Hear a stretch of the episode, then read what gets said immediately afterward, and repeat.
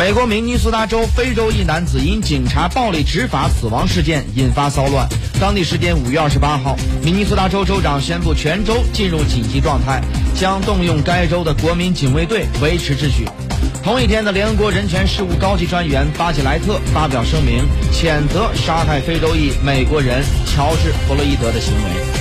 巴吉莱特表示说：“这是美国警察和公众成员连续杀害手无寸铁的非裔的美国人的最新事件。”他指出，近年来一再出现手无寸铁的非洲裔美国人遭到警察和武装公众人员杀害的事件。他说：“根深蒂固且普遍存在的种族歧视，在这些死亡事件中扮演的角色必须得到充分的审查、恰当的承认和处理。”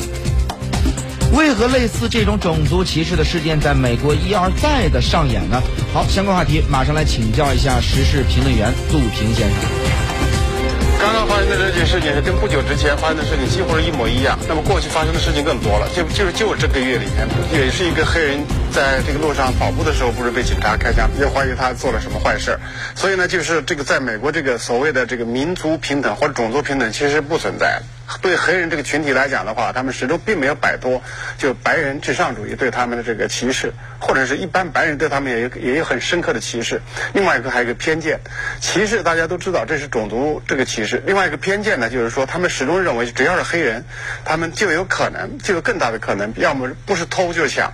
所以现在就是你我我们最近听到的很多这些关于黑人被枪杀或者或者说呃被惩罚的一些事情，基本上都是怀疑他们抢或者怀疑他怀疑他们偷。反正做的坏事情都是黑人，甚至白人走在前面的时候，看到后面有脚步声，他们回头看。如果是黑人的话，他们肯定很恐惧，白人就没有事如果后面是白人就没有事这就是他们深刻的一种针对黑人的这种偏见就在此。所以呢，就是从这个呃美国目前的角度来讲的话，你要说找到就黑人跟白人要进行平衡，这是不可能的，而且不只是对黑人的，就是对其他种族裔的人是一样的。从特朗普这个他的讲话作为总一国总统。